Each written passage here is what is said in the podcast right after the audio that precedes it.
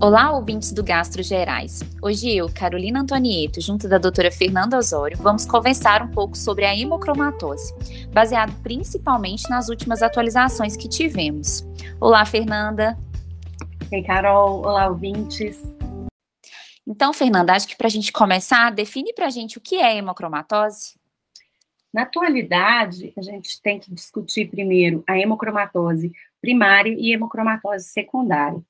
Sendo que as secundárias são aquelas que são ou pelo álcool, ou pacientes que têm anemias hemolíticas, ou pacientes que evoluem com necessidade de muitas hemotransfusões, e eles vão ter, a gente chamava isso de hemocromatose secundária, hoje o termo que a gente quer que chame é sobrecarga de ferro. A hemocromatose hereditária, que é uma hemocromatose primária, essa sim é genética, é uma desordem na homeostase do ferro, na qual a gente tem uma redução da epsidina, e com isso a gente vai evoluir com um aumento de índice de saturação da transferrina, em última instância, aumento da ferritina e depósito de ferro nos órgãos, principalmente no fígado. Então, isso tem que estar muito bem claro que existe a sobrecarga de ferro que é a hemocromatose secundária, e a hemocromatose hereditária, que seria, então, a primária. Ótimo. E você falou que essa redução da epsidina, ela é ocasionada por uma alteração genética, não é mesmo? Quais são essas principais alterações genéticas responsáveis por essa doença, Fernanda? A mutação do gene HFE, HFE ela é responsável por 80% a 90% das mutações que vão gerar, então, redução da epsidina. É, no entanto, a gente tem outros que são mais raros, que é a mutação do transportador da, da ferritina 2, o RAMP, a hemojuvelina. Nesse caso, são doenças que são mais raras, bem mais raras, e que ocorrem em pacientes mais jovens, é, muitas vezes eles vão, então, cursar com hipogonadismo, com doença cardíaca, muitas vezes, então, eles vêm de outros especialistas para o hepatologista, e não o contrário, né, que a gente acaba recebendo muito é, encaminhamento de outros colegas é, para investigar a elevação de ferritina e do IST. Nesse caso, os pacientes, eles têm doença mais grave, cardíaca, o hipogonadismo, e são encaminhados para a gente depois. É, mas essas doenças, elas são bem mais raras, a gente foca mais é, na HFE, na mutação do HFE, os genes principais sendo o C282Y e o H63D, do que nas outras. Talvez a gente vai precisar de acompanhar com o hematologista até mesmo para o diagnóstico, para poder pedir é, outros genes, fazer outra pesquisa genética mais avançada. E tem ainda a doença da ferroportina, que ela se comporta completamente diferente das outras. Às vezes a gente tem um IST mais baixo nela, é, o ferro ele é intracelular, por isso é um paciente que não tolera a, a flebotomia, é também raríssima, e ela é uma doença que a gente deve acompanhar junto com o hematologista. Sim.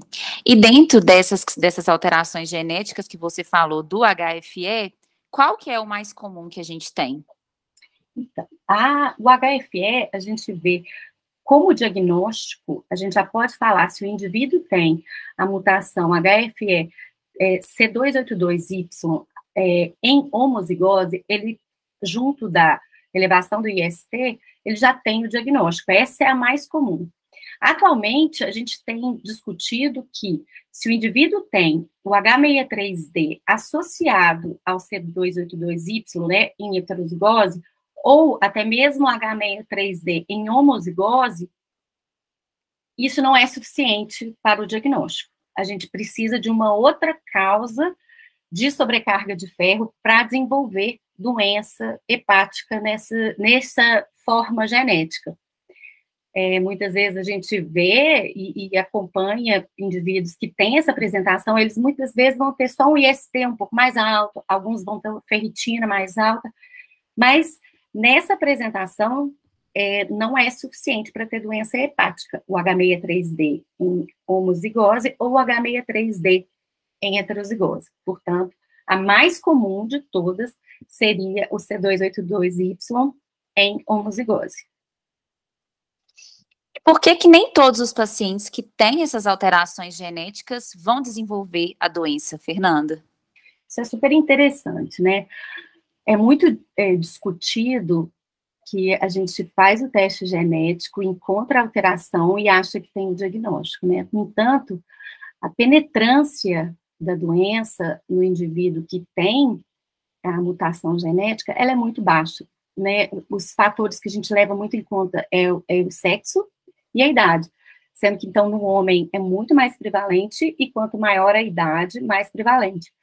Tem um estudo que acompanhou indivíduos que tinham C282Y em homozigose, ou seja, a apresentação mais comum e que mais dá sobrecarga, acompanhou os indivíduos por 10 anos, e na mulher, somente 1,2% desenvolveu hemocromatose clássica, e nos homens, 23%.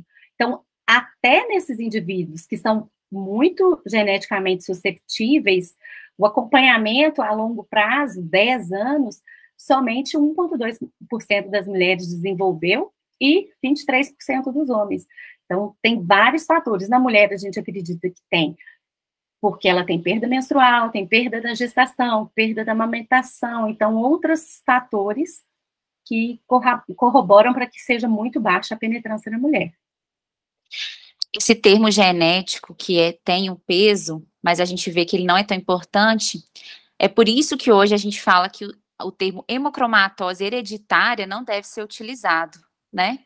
Isso, isso. Esse último guideline, até a gente está falando muito baseado nesse guideline da ISO, eles conversam a respeito da gente abandonar esse termo hemocromatose hereditária, porque faz com que a gente pense que, ah, então eu tenho gene, eu vou ter a doença, né? E isso acaba gerando ansiedade em vários indivíduos que não vão desenvolver doença, fazem pessoas, às vezes, fazerem tratamentos malucos ou, ou restrições, porque tem um gene é, e que não vai desenvolver a doença ao longo da vida.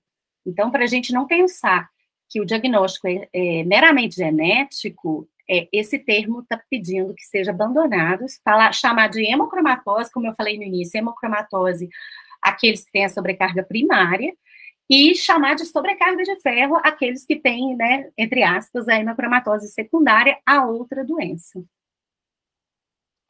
Muito bom. E no paciente que você tem o diagnóstico de uma doença hepática crônica e que está fazendo uma investigação de etiologia, quais são os passos que eu tenho que fazer para dar o diagnóstico de hemocromatose? Primeiro, toda vez que a gente estiver diante de um paciente que tem uma hepatopatia, eu acho que vai fazer parte a gente é, solicitar o IST, e a ferritina. Aí tá uma das grandes pegadinhas que eu penso a respeito da hemocromatose, que as pessoas, elas veem a ferritina elevada e aí pensam na hemocromatose. No entanto, a primeira alteração é o IST, é o VCM, às vezes aumento da hemoglobina, para depois a gente ter uma ferritina aumentada. Então, voltando à sua pergunta, é, a gente vai pedir no paciente hepatopata ou cirrótico como parte do screening da doença, é, de doenças, da etiologia da doença, o IST, e naqueles indivíduos que, homens, que tiverem o IST acima de 50, como ferritina acima de 300, a gente pensa em hemocromatose e pede o teste genético, e nas mulheres, 45 com a ferritina de 200, maior que 200, a gente pede o teste genético. Então, a gente não pede esse teste é, para qualquer um, é naquele que a gente tem já a expressão fenotípica da hemocromatose. Aí você vai pesquisar se a pessoa tem expressão genotípica da doença, e com isso, esses dois, né, tanto o IST, ferritina, e o teste genético, a gente já tem o diagnóstico. A gente não, hoje em dia não precisa de nenhuma outra é, pesquisa para fechar esse diagnóstico.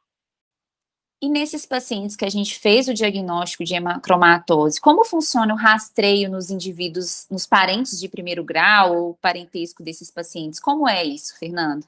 O guideline ele recomenda que a gente faça um rastreio em todo adulto parente de primeiro grau e ele recomenda que nos filhos a partir dos 18 anos, faça, ou então que você faça o teste genético no cônjuge, né? Já que um gene só não é suficiente para desenvolver a doença, que você faça no cônjuge para saber se tem ou não a chance de desenvolver a doença no futuro.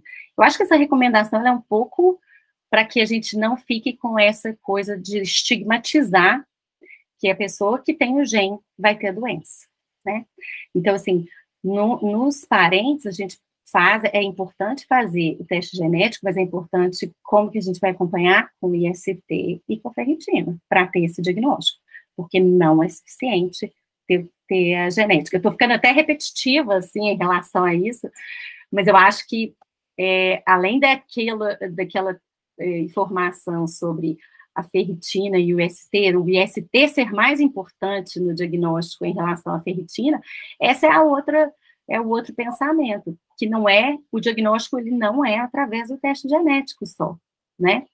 Não é todo mundo que tem o gene que vai ter a doença. Mas só reforçando, nesses pacientes com parentesco de primeiro grau, o exame inicial é sim o teste genético, né? Sim, sim. Cara, outra coisa que é importante é a gente saber interpretar o exame que a gente pede, né? Testes genéticos, no geral, não são fáceis de ser interpretados. Então, como que ele vem para a gente? É, ele pode vir como C282Y, ele vem lá na primeira linha, C282Y, na linha de baixo, H63D, e ainda alguns é, laboratórios fazem um outro é, teste genético, e aí, quando não há a mutação, ele fica descrito como homozigoto selvagem, e quando há, ele coloca mutação em homozigose ou mutação em heterozigose, que é isso que vai importar para a gente. Então, você vai olhar a mutação do C282Y, se ela está em homozigose ou heterozigose, e vai ver se o H63D está com mutação em homozigose ou heterozigose. Somando as duas, a gente consideraria, né, junto com outro cofator, se fosse álcool, a esteatohepatite tudo mais, que vamos considerar que vai ser possível de fazer doença em heterozigose. A outra interpretação que a gente tem que saber é que tem sido pedido muita ressonância, é, quando a gente vê principalmente ferritina elevada, e aí na hora que a gente vê, o, o radiologista descreve aquele protocolo de REN, descreve como sobrecarga leve de ferro, então o valor de referência ele vai ali até 26, às vezes está lá 50, e aí a pessoa fala, é hemocromatose. Não, são valores muito elevados, muito além disso, que a gente vai considerar que é uma sobrecarga de ferro importante. Então, para você considerar uma, é, uma sobrecarga na ressonância, é uma sobrecarga importante, e não essa levinha que vem lá, que na maioria das vezes ou é o álcool, é, ou é hemocromatose, ou é NASH, né? E também nas outras doenças, é, por exemplo, na anemia hemolítica, esferocitose, talassemias, aí a gente já tem uma suspeição que seja por causa disso, né? De que é por causa da doença. E quais são as outras causas, principalmente nesses pacientes que têm uma doença hepática, que podem também elevar o IST e a ferritina, Fernanda? É, acho que hoje em dia, no nosso meio, além do álcool, que é uma causa super frequente de elevação de ferritina e até mesmo do IST, o que a gente sempre tem que pensar é na esteatohepatite, que vai cursar, principalmente naqueles indivíduos que têm uma inflamação importante, com elevação de ferritina, e nem sempre com elevação do IST. A gente tem que lembrar que a ferritina, além de ser um marcador do ferro, ele é um marcador, uma proteína de fase inflamatória. Ela também vai estar elevada em alguns casos de neoplasia, é, não só, então, em distúrbios, distúrbios do, do ferro.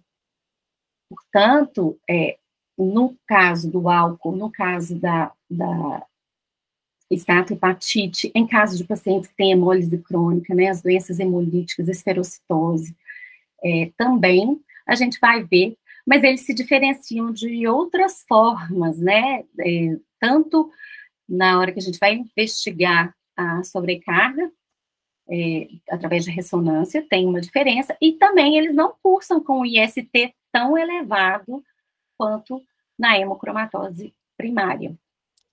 Você falou da ressonância aí, Qual que é o papel dela? Quando a gente deve solicitá-la? A, a ressonância, ela é uma ferramenta para a gente estimar quanto de ferro que tem. Então, ela agrega valor sempre, né? Porque aí você pode planejar o tratamento melhor, mas ela não é necessária, obrigatória, nesses casos que a gente já tem aquele diagnóstico firmado com teste genético e com IST. No entanto, aquele paciente que tem um perfil de sobrecarga, tem apresentação fenotípica, mas você não encontrou a expressão genotípica, ela é essencial, para ver se tem, então, uma sobrecarga de ferro no fígado e também em outros órgãos. Porque na hemocromatose, é, a sobrecarga, ela é basicamente no fígado, e no baço, ela pode estar, o ferro vai estar normal ou baixo. Exceto na, na doença da ferroportina, que também se comporta diferente, nas doenças, então, secundárias, a gente pode ver sobrecarga em outros órgãos também, principalmente no baço. Então, ela ajuda a gente a diferenciar as duas, é, mas não é obrigatoriamente é, necessária, né? E a gente, às vezes, agrega custo, mas sem agregar tanta informação obrigatoriamente. Entendi. E a biópsia hepática, você vê um papel para ela? A biópsia, ela vem caindo, né, a necessidade dela. É, existia até o último guideline, a gente falava que a gente vai solicitar biópsia nos indivíduos com mais de 40 anos, com ferritina maior que mil, que era para a gente saber se a pessoa tem é, também chance de ter uma fibrose avançada. Então, nesse caso, a gente fazia mais para ver a fibrose, para saber como que a gente vai acompanhar esse indivíduo, é, do que propriamente pelo diagnóstico. Então, ela fica reservada hoje em dia para diagnóstico. Quando você tem dúvida, quando você fez, é, não sabe se tem outra doença associada, ou quando os testes genéticos são negativos, então você, ela fica reservada para esse momento. Porque a gente tem ferramentas não invasivas para ajudar no, na quantificação da fibrose. Essas ferramentas não invasivas que você fala seriam esses testes não invasivos, até mesmo a elastografia? Sim, a elastografia, ela acaba que tem, é, é, tem poucos estudos e parece que ela dá uma subestimada no grau de fibrose é, dos indivíduos, exceto quando, assim, ah, tem ferritina de mil, aí parece que ela é um pouco mais validada. Tem valores de corte, mas eu acho que não é o que a gente vai usar. Parece que o APRE e o FIB4, né, a gente acaba falando quase todo, todo podcast, todo episódio desses, desses scores, né, e sugere que os ouvintes, né, dê um Google mesmo, como que faz, é um cálculo simples, é, que usa um deles é plaquetas, transaminases, esses scores é, são muito bons em excluir a fibrose avançada. A gente fala num APRE menor do que 0,44 e num FIB menor ou igual a 1,1 excluem é, fibrose. Agora, se o paciente tem a ferritina muito alta, se ele já tem mais idade, ou seja, mais de 40 anos, é, ou se ele apresenta doença também com artrite, a gente vai pensar que ele tem. Isso também são marcadores de fibrose, de possivelmente a pessoa ter fibrose mais avançada. Sim. E a gente deu muito enfoque ao fígado, sabemos que essa doença pode levar a fibrose hepática, cirrose, até mesmo ao CHC, porém tem outras manifestações clínicas das doenças, você até falou delas. Mas quando que a gente tem que fazer uma busca ativa, Fernanda? Olha, é, a apresentação ela é bem heterogênea, né? Pode ter tanto aquele indivíduo que é completamente assintomático, agora uma queixa muito frequente é fadiga, a gente pode ter é, osteoporose, é, a artralgia, a artrite, ela é frequente, até 86% dos casos tem. E as apresentações é, que a gente fala, que a gente vê como clássicas, a gente sempre está preocupada, como a cardíaca e o hipogonadismo, a gente vê mais naquelas que eu falei que o genótipo é muito raro, né, que são as hemocromatoses juvenis. É paciente, assim, abaixo de 30 anos, às vezes, já tem um comprometimento cardíaco importante. é, e esses aí vão ser, então, a gente faz rastreio com ressonância cardíaca para ver a miocardiopatia, mas é, é, novamente eu falo, esses aí mal mal vão chegar na nossa mão, eles estão ou com o cardiologista, ou com o hematologista, ou com os dois, porque a doença é mais grave do ponto de vista deles, é, do nosso ponto de vista, então, que o hepatologista, o gastro ou o clínico vão estar acompanhando, é principalmente a artrite, é, osteoporose, tem queixas é, de, de, disfunção erétil, muitas, e também o, a diabetes relacionada. Raramente a gente vai ver a, o bronzeamento da pele, né, que está associado também às fases mais tardias, que foi a apresentação descrita da doença foi isso, esse bronzeamento, diabetes e, e elevado, que hoje acaba que a gente faz o diagnóstico antes e a gente não, não vê, né? Sim. Então, a gente falou sobre diagnóstico, sobre outros exames que podemos usar para avaliar a fibrose desses pacientes e o tratamento da hemocromatose. Como a gente vai fazer, Fernanda? O tratamento ele é feito com as flebotomias. A partir do momento que a gente viu sobrecarga de ferro, a gente vai fazer flebotomia semanal, 400 a 500 ml de sangue. E, e a cada quatro flebotomias, mais ou menos, a gente faz um hemograma para ver se está caindo hemoglobina. Naqueles que caem, que não tem uma boa tolerância à flebotomia, a gente até deve questionar esse diagnóstico, porque normalmente eles têm tanto ferro, né, que não anemiam. E aí, a partir do momento que a gente conseguiu chegar no alvo que é uma ferritina de 50 a 100, a gente começa o tratamento de manutenção, que vai variar, assim, entre seis, é, mais ou menos seis flebotomias ao ano, ou alguns casos, três em três meses, é, três flebotomias por ano, né? Depois a manutenção, ela é mais tranquila. Mas tanto o tratamento inicial quanto a manutenção, o que é comprovado mesmo é a flebotomia, né? Sim sem outro papel. É, a gente não deve indicar que o indivíduo pare de alimentar com alimentos contendo ferro. Não há um papel definido na dieta. A única coisa que pede-se é que não tome suplementos que contenham ferro, é, que não vá tomar excesso de vitamina C também, e que não abuse do álcool. Né? São as recomendações dietéticas, por assim dizer, que existem, são essas falar que não deve comer carne vermelha e tudo mais, isso, essa recomendação não existe. Você vê algum papel para o quelante de ferro? Ele é reservado para aqueles que não toleram a flebotomia. É, em alguns casos também, né, principalmente no Brasil, né, a gente fala de é, muitas realidades. É, às vezes a pessoa mora num centro, numa cidade longe, muito longe de um centro que possa fazer a flebotomia. Então, a gente tenta reduzir as flebotomias ao ano para essa pessoa. Uma das, é, além do quelante oral, que poderia, então, tentar nesse caso, seria a prescrição do IBP, né, que às vezes é reduzir a absorção de ferro. Então, existe estudo recomendando o IBP quando a pessoa precisa de fazer menos flebotomias ao ano.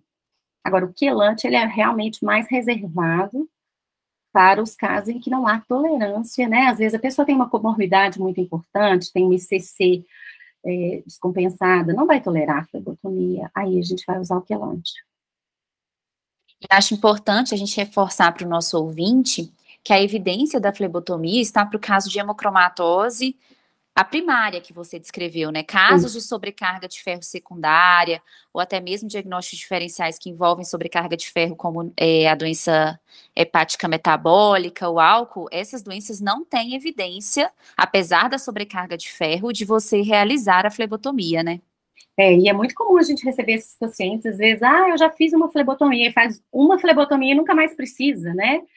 É, por isso, porque não é hemocromatose, não tem uma sobrecarga grande de ferro, né? É, a gente vê isso com muita frequência. Sim. Acho que a gente conseguiu abordar de forma ampla a doença. Você queria deixar alguma mensagem final, Fernanda? Eu acho que é, é, é essas que eu já bati na tecla, principalmente. da gente pensar, quando a gente vê o IST elevado, é, pensar é, em pedir o teste genético. Então, quando há essa a, a apresentação fenotípica na doença, uma coisa que a gente não falou e que eu queria falar é isso. A flebotomia, ela tem um grande papel em também reverter as apresenta os sintomas. Muitas vezes pode até reverter se for uma fibrose avançada, tem estudo que mostra que depois a pessoa chegou a F2, era F4, passou a F2. Então, a importância da flebotomia e não de outros tratamentos, que a gente tem que ter isso em mente, né? É, e de não fazer teste genético em todo mundo, porque a gente gera um estigma, gera uma ansiedade, gera um custo, e a penetrância é muito baixa. Muito bom. Acho que é isso, então, pessoal. Gostaria de reforçar para vocês que a gente está sempre nas redes sociais, interajam com a gente no Instagram. Não deixe de curtir o nosso podcast no Spotify, de avaliar com as estrelinhas lá. E até a próxima, Fernanda. Até a próxima, gente. Um abraço.